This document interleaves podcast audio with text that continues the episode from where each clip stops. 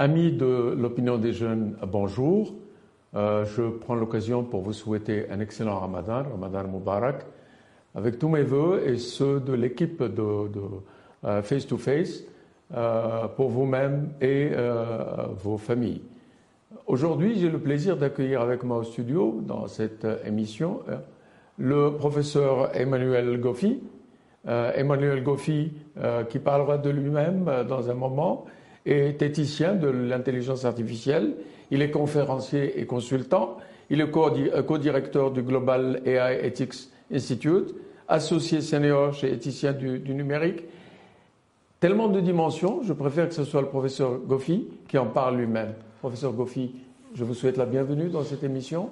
Je vous ben, remercie d'avoir accepté de, nous rejoindre. Vous venez d'atterrir, à ce que je sache, venant de France, pour participer à une conférence dont nous parlerons tout à l'heure.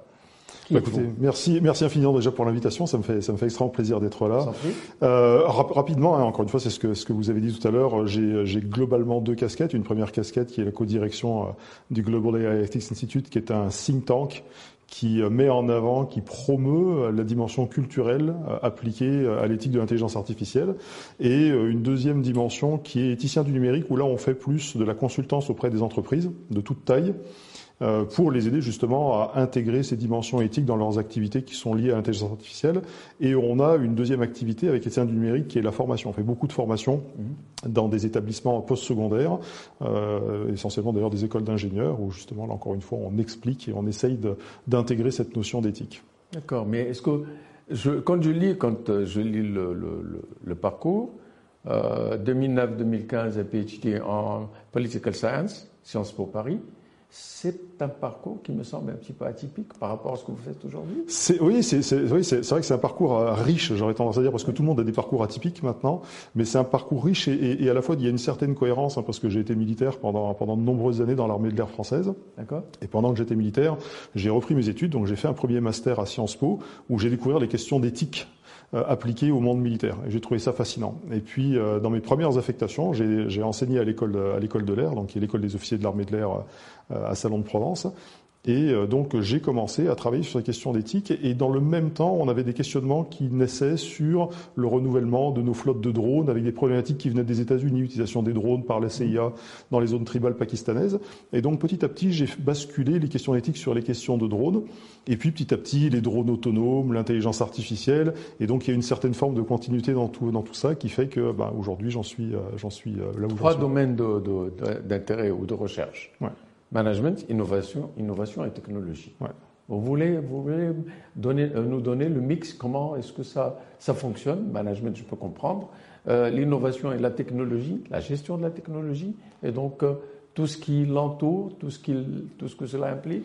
Oui, alors c'est, bah, l'idée, c'est, toujours d'avoir une vision très, très transverse, hein, parce que très souvent, ce qui mmh. se passe, et c'est normal, les gens ont un domaine de compétences, et donc c'est très siloté. Euh, et donc j'ai la chance, j'ai cette immense chance d'avoir effectivement peut-être une vision un petit peu plus globale, qui me permet par exemple de parler aussi bien à des entrepreneurs qu'à des ingénieurs, parce que j'ai aussi une formation à la base plus technique, d'électrotechnicien. Euh, donc ça, ça permet, ça permet d'articuler un petit peu tous ces éléments. L'idée, c'est pas de, euh, de faire uniquement du management d'un côté, de faire de la technologie et de l'innovation, et, et de séparer les éléments, c'est que les gens comprennent quels sont les différents liens qu'on peut faire avec tout ça pour en bénéficier, pour augmenter la valeur de leurs activités. Donc c'est vraiment ça l'idée, c'est d'avoir une vision euh, prendre un petit peu de hauteur, un petit peu de recul et avoir une vision très très transverse pour pouvoir faire des inférences, parce que je pense que c'est à partir de là qu'en plus on va favoriser l'innovation. C'est-à-dire si on est capable d'aller piocher un petit peu à droite à gauche un certain nombre d'idées euh, que des gens qui sont très euh, très silotés n'ont pas, eh c'est là où on va créer encore une fois un certain nombre de choses, on va promouvoir l'innovation. Vous avez travaillé sur l'Europe, vous avez travaillé sur quelques pays du, de le Far East et du Moyen-Orient également. Pourquoi pas l'Afrique? Alors l'Afrique, depuis, depuis peu, avec le Maroc hein, en, l'occurrence, et notamment l'université Mohamed Ier. Euh, Oujda. exactement. exactement. Euh, donc, euh, alors, pour, pourquoi pas l'Afrique? Parce que pendant très longtemps, euh, j'ai trouvé que l'Afrique, c'était un, un, continent très concurrentiel pour, pour les Occidentaux. C'est-à-dire tout le monde veut venir en Afrique. Donc, je m'étais dit c'est pas forcément le meilleur endroit où commencer à, à, travailler. Et puis finalement, il y a eu un intérêt grandissant, j'ai remarqué, sur ces questions-là. Puis il y a une richesse. Moi, je connais pas vraiment le continent africain à proprement parler, mais en tout cas de ce que j'en sais, il y a une très très grande richesse, il y a une très très grande dynamique, il y a une très grande jeunesse, il y a une très grande volonté justement en termes d'innovation. Et donc je pense que c'est là aussi où l'avenir est en train de se construire. Donc il y a tout un tas d'endroits évidemment qui sont très intéressants. L'Inde en fait partie, euh, l'Amérique latine en fait partie, mais je pense que le continent africain, euh, il, y a, il, y a une, il y a une très très forte dynamique qui est très intéressante à venir voir. Et il y a aussi pour ce qui me concerne en tout cas, une dimension culturelle qui est fondamentalement importante parce qu'il y a une très grande richesse culturelle qu'on n'a pas nécessairement quand on est en Occident. Par exemple. avec l'Europe éventuellement et prenons progressivement de l'ascendant je, je, je, je, pense de la distance ouais, par rapport à l'Europe Alors, je, pense qu'il faut prendre de la distance. Et je pense que ça, c'est peut-être la partie la plus, la plus compliquée parce que forcément, il y a des intérêts qui sont, euh, qui sont un peu divergents. Il y a une volonté d'émancipation du continent africain et de certaines nations du continent africain, pas toutes. Mais en même temps, il y a aussi des intérêts qui sont historiques, qui sont financiers, qui sont économiques, stratégiques et politiques, qui sont très, très présents et dont il est difficile de se défaire. Donc, la, la, la difficulté de s'émanciper véritablement pour prendre sa distance par rapport à l'Europe, moi, je pense que c'est quelque chose de très très important, mais c'est quelque chose d'éminemment complexe. On ne peut pas du jour au lendemain, d'un seul coup. Et on a vu un certain nombre de réactions du chef d'État par rapport à un autre chef d'État. C'est juste un constat. Est-ce que c'est la façon de prendre, de prendre de sa distance ou c'est la façon de vivre un événement, un, un moment qui fera date, sans aucun doute? Je, je, je, pense qu'il faut. Alors, les, les, les, événements comme ça font toujours date, hein, sont toujours des, des, événements qui sont compliqués à gérer. Mais, mais encore une fois, moi, je pense qu'il ne faut pas se focaliser sur des micro-événements. C'est très souvent des problématiques politiques. Moi, j'aime bien penser au-delà ouais. du politique, ouais. parce que les problématiques qu'on retrouve au niveau politique, on les retrouve pas nécessairement au, au, niveau des relations entre les peuples. Euh, donc, moi, je pense que c'est plutôt là où il faut aller véritablement chercher une dynamique, une dynamique de coopération. L'idée, c'est pas véritablement de s'émanciper et d'entrer de, en opposition avec, parce que je pense pas que ce soit constructif. C'est effectivement de mettre en place un, compromis qui soit équitable. Où chacun. Difficile à faire. Difficile à faire. Très, très difficile à faire. Il faut une volonté politique, il faut une dynamique, il faut un certain nombre d'éléments à mettre en œuvre. Mais Malgré tout, encore une fois, et dans le domaine qui me concerne, l'intelligence artificielle, je vois cette dynamique arriver de plusieurs endroits. Ça arrive de l'Inde, ça arrive d'Amérique latine, ça arrive du Proche-Orient, euh, ça arrive du, euh, du, Maghreb ou du Machrek, ça arrive aussi d'un certain nombre de pays africains. Euh, donc, donc je, je pense qu'il y a cette volonté peut-être de rééquilibrer un petit peu les choses. De revoir de, de, une autre approche, une autre façon de voir les exactement, choses. Exactement. parlons de l'intelligence artificielle. En Europe, nous, nous, savons un petit peu ce qui se passe. En Afrique, bien, dans une moindre mesure. Euh, ailleurs, chaque jour, quand, en se réveillant, on trouve une nouvelle, une nouvelle application, une nouvelle invention. Qu'est-ce qui se passe réellement? C'est difficile à dire. En fait, on, on, se pose tous la question. En tout cas, personnellement, je me pose la question de qu'est-ce qui se passe et où on va. Surtout, j'ai l'impression qu'on est en train de euh, de créer de l'intelligence artificielle ou des systèmes, parce que c'est pas c'est pas c'est pas quelque chose d'homogène. L'intelligence artificielle, ce sont c'est une, une, grande panoplie de technologies. Bien sûr, bien sûr. Euh, et donc, et donc j'ai vraiment l'impression, euh, surtout dans le monde occidental, qu'on qu est dans une quête perpétuelle de toujours plus. Alors ça, c'est encore une fois, on va pas sombrer dans la, dans, dans la philosophie philosophante, mais ça, c'est quelque chose qui est très ancré culturellement, euh, qui consiste à dire que la technologie, c'est le progrès, le progrès, c'est l'émancipation de l'homme par rapport aux aléas du monde. Mmh. et, en, et, en, Occident, on a véritablement cette, euh, cette, cette, culture qui consiste à dire, avec la technologie, on peut contrôler notre environnement, et comme on peut contrôler notre environnement, on peut finalement le plier à notre besoin et à nos envies. Les événements qui viennent d'avoir lieu, qui, chaque jour, qui ont lieu chaque jour, démontre en fait qu'on ne peut pas euh, véritablement contrôler l'environnement. Non, non, bon, je, je, je, pense que c'est complètement, je pense que c'est complètement utopique, mais c'est très très difficile pour les gens parce qu'encore une fois, il y a toute une culture philosophique historique ouais. de, de, de, de, contrôle de, de l'environnement qui date d'Aristote, hein. euh, et, et, donc il y a vraiment cette volonté de contrôler l'environnement par rapport à la technologie. Et ça, c'est ajouté à quelque chose qui est spécifique à un certain nombre de pays occidentaux, qui est l'individualisme. C'est-à-dire qu'en en fait, on ne contrôle plus l'environnement pour le bien de la collectivité on contrôle l'environnement pour son bien personnel ou pour le bien d'un groupe minoritaire d'individus. Euh, et donc c'est là, par exemple, où on voit que l'intelligence artificielle a tout un tas de produits, et moi je vois ça tous les jours, qui sont développés et dont sincèrement on se pose la question de mais pourquoi, pourquoi faire? Pourquoi, faire Absolument. Si, si ce n'est satisfaire euh, un besoin extrêmement passager, euh, peut-être un petit peu euh, capricieux d'un ou de plusieurs personnes, mais où, d'une certaine manière, en, développant ce produit, en développant cette application, on ouvre la porte à des possibilités qui peuvent être potentiellement inquiétantes, en tout cas, pour des communautés humaines mais, entières. Mais dites-moi, pourquoi maintenant? L'intelligence artificielle remonte la première fois à 1950 les algorithmes, on, on, sait d'où ça vient, Khawarizmi, c'est 718 ou quelque chose. comme ça. pourquoi maintenant? Pourquoi tout d'un coup on découvre et on commence à être inquiet? Alors, il y, a, plusieurs choses très intéressantes. Déjà, c'est vrai que très souvent, on fait remonter l'intelligence artificielle à 1955-1956 avec la, conférence de Dartmouth. Mais, mais, en fait, ça, c'est le moment où on, met un nom sur quelque chose qui existe depuis déjà des années. Hein.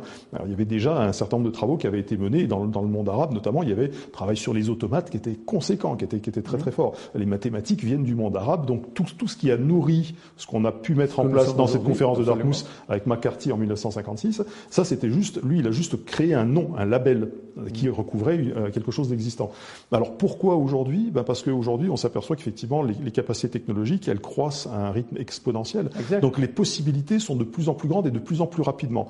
Et le deuxième élément, c'est que ces possibilités sont rendues très publiques, c'est-à-dire qu'elles sont accessibles à un large public, à quasiment tout le monde. Donc n'importe qui, d'une certaine manière, en étant un peu trivial, peut bidouiller dans son coin sur un ordinateur et développer une application qui va être plus ou moins euh, intéressante, mais en tout cas, tout le monde peut s'intéresser à ça. Plus les médias qui viennent évidemment rendre ça extrêmement, euh, extrêmement euh, habituel, ça fait partie du bruit sonore. Il y a tout ça sont des éléments qui font que l'intelligence artificielle explose. Fait peur. Alors oui, alors ça, ça c'est difficile. Je trouve qu'il y a toujours, euh, il y a toujours un, un, positionnement qui est très, euh, comment dirais-je, polarisé entre les technophobes, les technophiles, hein, soit ceux qui sont véritablement en faveur et qui veulent développer l'intelligence artificielle, soit ceux qui ne voient que des côtés négatifs. Il y a des côtés négatifs dans toutes les technologies. Bien sûr. Quand on développe la voiture, la voiture a des côtés positifs, des côtés négatifs.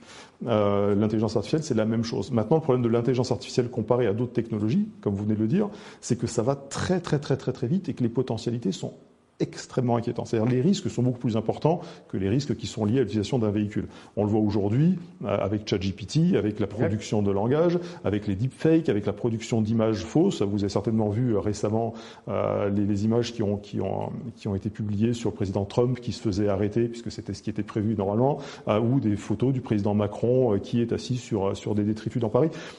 Et donc en fait tout ça, euh, ça, ça, a un impact très très fort parce qu'avec ces outils-là, on peut manipuler des populations. Euh, on, les manipulait déjà sans ces Mais on, on, peut les manipuler de manière encore plus massive. Oui, oui éventuellement. Mais est-ce que ça, on ne doit voir que ça on doit voir euh, d'autres aspects qui sont très utiles pour, le, pour les populations, pour le, développement de, des peuples, pour le rapprochement des peuples, etc. encore, une fois, il y, a, il y, a, vraiment les deux aspects dans toutes les technologies, dans toutes les techniques. Il y a toujours un aspect positif et un aspect négatif.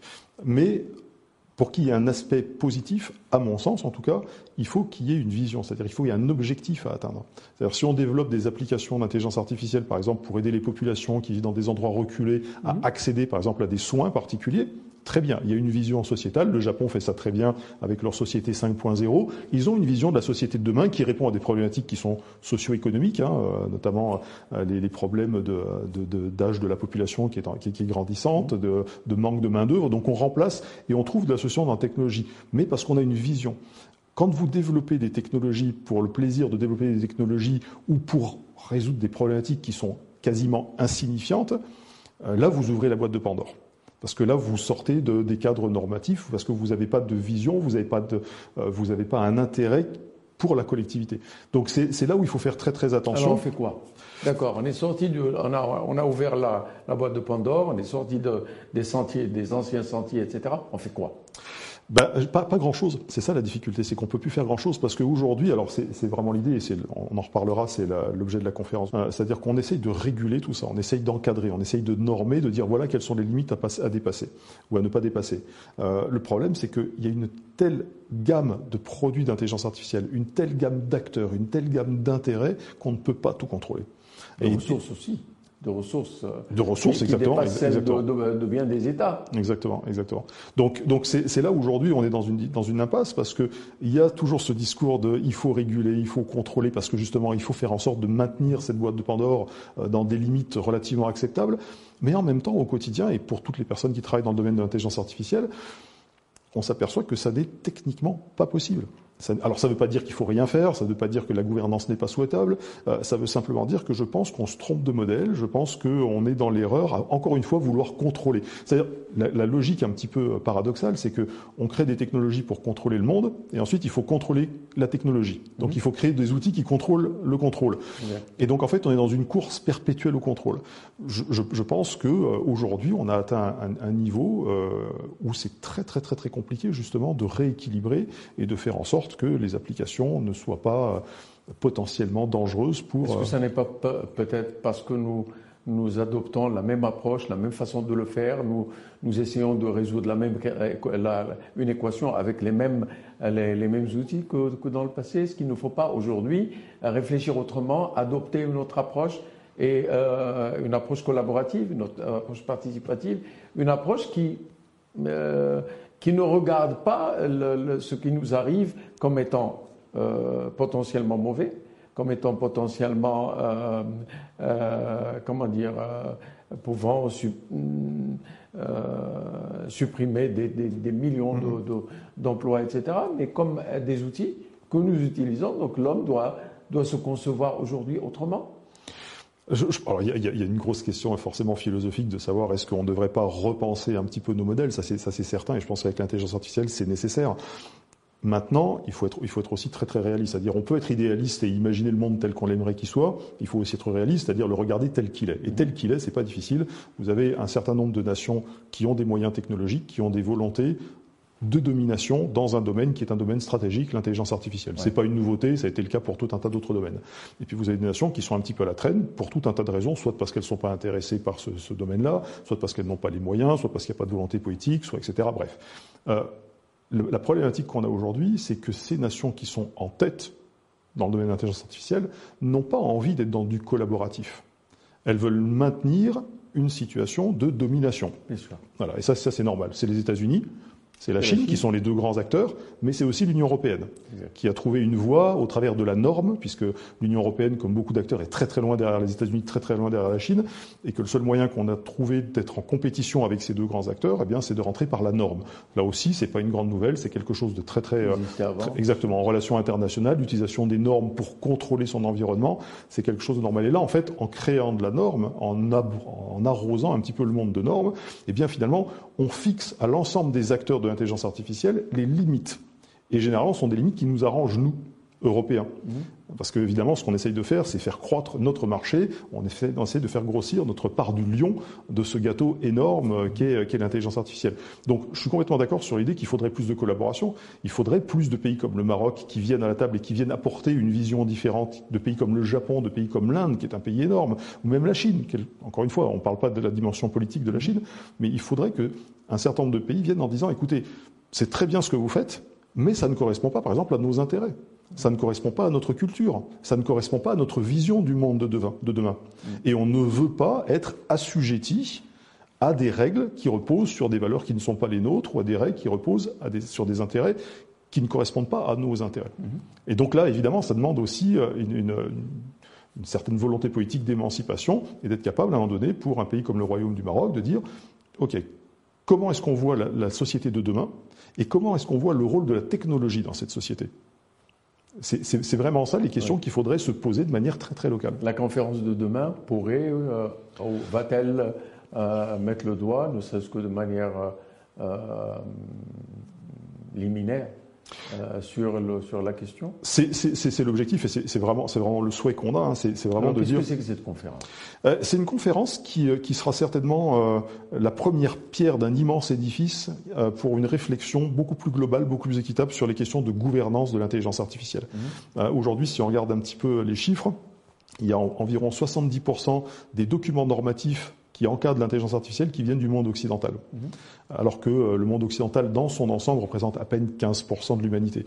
Donc ça veut dire qu'il y a tout un tas de régions du monde qui sont complètement exclues du débat, qui sont complètement exclues de la discussion et qui, d'une certaine manière, subissent un petit peu ce qui est produit par le monde occidental. Alors aussi bien euh, par des orientations publiques que des orientations privées. Hein, c'est pas simplement les GAFAM ou les BATEX, hein, comme on dit, c'est pas forcément les, les big tech américaines ou chinoises. Il y a aussi évidemment des volontés politiques de l'Union européenne, par exemple. Donc l'idée de cette conférence, c'est de remettre un petit peu tout à, plat et de dire à un certain nombre d'acteurs, d'un certain nombre de pays, d'un certain nombre de cultures, venez dire ce que vous avez à dire. Vous avez la possibilité de dire, bah, écoutez, moi, la technologie, l'intelligence artificielle, c'est pas véritablement ce qui nous intéresse, donc on va suivre. Aucun souci, c'est mais il faut qu'il y ait une réflexion, il faut qu'il y ait un positionnement qui repose sur une volonté. Donc l'idée de cette conférence, vraiment, c'est d'initier cette discussion, d'initier ce débat et de donner lieu à d'autres discussions ultérieures, peut-être plus spécifiques sur des domaines d'application, peut-être plus spécifiques sur des cultures, peut-être plus spécifiques sur des intérêts particuliers, euh, mais véritablement faire en sorte de rééquilibrer, parce qu'à titre personnel, je suis inquiet et je trouve que éthiquement c'est c'est problématique. Inquiet pourquoi? Bah, inquiet, de voir cette hégémonie de l'Union européenne, cette hégémonie occidentale, qui d'ailleurs a été euh, décriée par, en tout cas décriée, pas décriée, mais qui a été euh, euh, identifiée par le IEEE dans un rapport en 2019.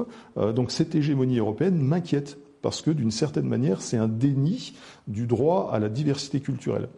il y a tout un tas de, de, questionnements sur la discrimination, sur les biais, qui peuvent être tout à fait pertinente dans un contexte culturel spécifique et totalement non pertinente dans un contexte différent. Et donc on ne peut pas, au prétexte que nous, on a une vision spécifique, par exemple, de l'acceptation de la discrimination entre les genres, mhm. eh bien l'exporter dans des pays où cette discrimination, soit c'est un non-problème, soit elle est vue d'une manière diamétralement opposée. Je, pense que de la même manière qu'on n'accepterait pas qu'un pays qui aurait une vision différente vienne nous l'imposer, on n'a aucune légitimité à le faire dans un autre pays. Et donc je pense que ça c'est inquiétant. C'est inquiétant. Vous êtes arrivé pour cette conférence, vous allez rencontrer un certain nombre de, personnes. La conférence a lieu euh, dans l'une des institutions marocaines, le NCG, l'École nationale de, commerce et de gestion de Casablanca, l'une des douze euh, écoles du, type. Vous avez des centaines d'étudiants en face de vous, vous leur direz quoi? Je vais leur dire une chose très très simple. Uh-huh. Développez votre esprit critique. Développez votre esprit critique. tout le monde parle d'esprit critique, mais, parlons-en. Parlons mais pour, pour, de vrai, l'esprit critique pour de vrai. C'est-à-dire que pour moi, l'esprit critique, ça n'est pas acheter ce qu'on vous vend sans le questionner euh, et en se disant, bah, à un moment donné, je vais essayer de, faire un petit peu ma petite recette avec tout ça. L'esprit critique, c'est tout ce qu'on vous dit, vous le questionnez. Alors, c'est pas, c'est pas, c'est pas un doute euh, idéologique, c'est presque un doute cartésien, pour reprendre les idées de Descartes, c'est un doute qui doit vous inviter à vous poser la question de ce qu'on vient de me dire, d'où est-ce que ça vient, déjà d'une part, ça c'est une première chose, et puis est-ce que c'est pertinent pour moi? Est-ce que c'est une information? Là, quand, quand, on fait, moi je fais très souvent le lien avec l'intelligence artificielle, on fait une différence entre les données, mmh. qui sont des éléments bruts qu'on vous donne, des chiffres, des valeurs, des images, peu importe, et l'information que vous allez créer avec ces données. Ben, le cerveau humain doit fonctionner pareil. Il ne faut pas prendre une image en disant c'est une information, M. Trump vient d'être arrêté par la police, et puis ensuite aller véhiculer cette idée-là. Il faut se dire ça c'est une donnée, c'est une donnée brute. Je vais l'analyser, je vais la classer, je vais essayer de regarder, je vais contrôler, je vais aller vérifier ailleurs si c'est quelque chose de vrai, et je vais en faire une information parce que moi j'ai besoin de savoir si oui ou non M. Trump a été arrêté euh, suite euh, aux soucis euh, juridiques qu'il avait. C'est cette manière-là de penser. L'esprit critique, c'est avoir un socle de connaissances qui permet d'avoir du recul sur l'ensemble des données qui me sont fournies, qui me sont vendues comme de l'information, alors que ça n'est pas de l'information. L'information sont des données qui sont organisées et qui sont ensuite utilisées dans un but précis. Donc il y a tout un tas de choses qu'on nous dit, qu'on entend, qu'on voit, qui en fait ne nous servent pas fondamentalement. Et donc, et donc, on les prend comme de l'information parce qu'on ne prend pas le recul, et donc on n'a pas d'esprit critique. On, on, perd notre capacité d'esprit critique, c'est-à-dire à prendre du recul, à se dire mais d'où est-ce que ça vient? Qui est-ce qui dit ça? Pour quel objectif? Est-ce que moi, c'est utile pour moi? Et si c'est utile, dans quel cadre ça va être utile? Comment je peux le, croiser avec d'autres données? C'est vraiment ça qu'il faut qu'aujourd'hui, les jeunes, et, je pense que ça va être difficile avec l'intelligence artificielle, hein. moi je le vois quand, quand j'enseigne avec ChatGPT en particulier, où les jeunes, effectivement, vous leur donnez un devoir, ils rentrent la question, ChatGPT fait le travail. Ça, c'est la mort de l'esprit critique, c'est la mort de l'intelligence. L'intelligence, c'est pas simplement la production, c'est aussi toutes les, ce qu'on appelle les soft skills, c'est-à-dire les capacités qu'on acquiert en construisant ça nous ramène à ce qu'on disait tout à l'heure, il faudrait changer le, fusil d'épaule, si je puis me permettre. Euh, certainement. Apprendre autrement, encadrer différemment, orienter euh, d'une autre façon, interagir avec nous, c'est pas ça? Je, je, pas ça notre devoir aujourd'hui? bah, je, pense que c'est ce qu'il faudrait, ce qu'il faudrait faire. Maintenant, c'est compliqué. Par exemple, avec ChatGPT, moi le premier, bah, je, suis, je suis un peu à la peine parce que je ne vois pas comment utiliser ChatGPT de manière intéressante. Euh, quand quand j'étais un peu plus jeune, on avait le même souci avec Wikipédia, où on disait attention, Wikipédia, et tout le monde ne fallait pas citer Wikipédia. Parce qu'effectivement, euh, tout le monde reprenait ce qu'il y avait sur Wikipédia. Euh, ChatGPT, c'est difficile à utiliser parce que très souvent, les étudiants, soit parce qu'ils sont un peu fainéants, soit parce que ça va très vite. Mais demain, il sera autrement. Oui, puis, puis même, même aujourd'hui, c'est pas si difficile hein, à utiliser ChatGPT fondamentalement. C'est pas quelque chose de très très complexe à utiliser, mais en tout cas, il y, y, a une certaine propension. Et encore une fois, là, faut faire très attention. C'est pas que les jeunes générations, c'est pas que les étudiants. Hein. Tout le monde, tout le monde. Hein, oui, chez les journalistes, tout, tout un tas de gens. Qui nous ramène à dire est-ce qu'on peut bloquer, est-ce qu'on peut stopper, est-ce qu'on peut encadrer, est-ce qu'on peut légiférer contre ou pour mieux, pour une, euh, comment dire, pour euh, arrêter cette, cette hémorragie Est-ce qu'en fait c'est une hémorragie Est-ce qu'on peut légiférer Je ne pense pas qu'on puisse légiférer. Je, je, je pense qu'on peut, euh, je pense qu'on peut, dans certains cas spécifiques, peut-être limiter les dégâts. Mais L'erreur à ne pas faire quand on parle de gouvernance ou de, ou, ou de légiférer sur l'intelligence artificielle, c'est d'avoir ce qu'on appelle des métanormes, c'est-à-dire une, une oui. vision très horizontale. Mmh. Je crée une règle et puis elle va s'appliquer à tout le monde dans tous les secteurs d'activité pour toutes les applications. Ça, c'est complètement utopique, ça ne fonctionnera pas. Ça ne fonctionnera pas. Je pense que dans un certain nombre de cas vraiment spécifiques, on peut dire attention, voilà les limites à ne pas dépasser. Mmh. Maintenant, de manière générale, non, on ne pourra pas contrôler ChatGPT. Les universités ont beau dire, euh, certaines universités comme Stanford aux États-Unis ont dit on interdit ChatGPT sur le campus, mais l'étudiant, il sort du campus, il va chez lui, il utilise ChatGPT, il fait son devoir, il revient sur le campus. Donc c'est une, réglementation qui n'a pas grand intérêt. Elle, va limiter vraiment à la marge les, utilisations de ChatGPT. Donc légiférer un outil qui n'a plus de frontières, un outil qui est très polymorphe, parce qu'encore une fois, l'intelligence artificielle, c'est une, une, masse énorme de technologies euh, potentielles.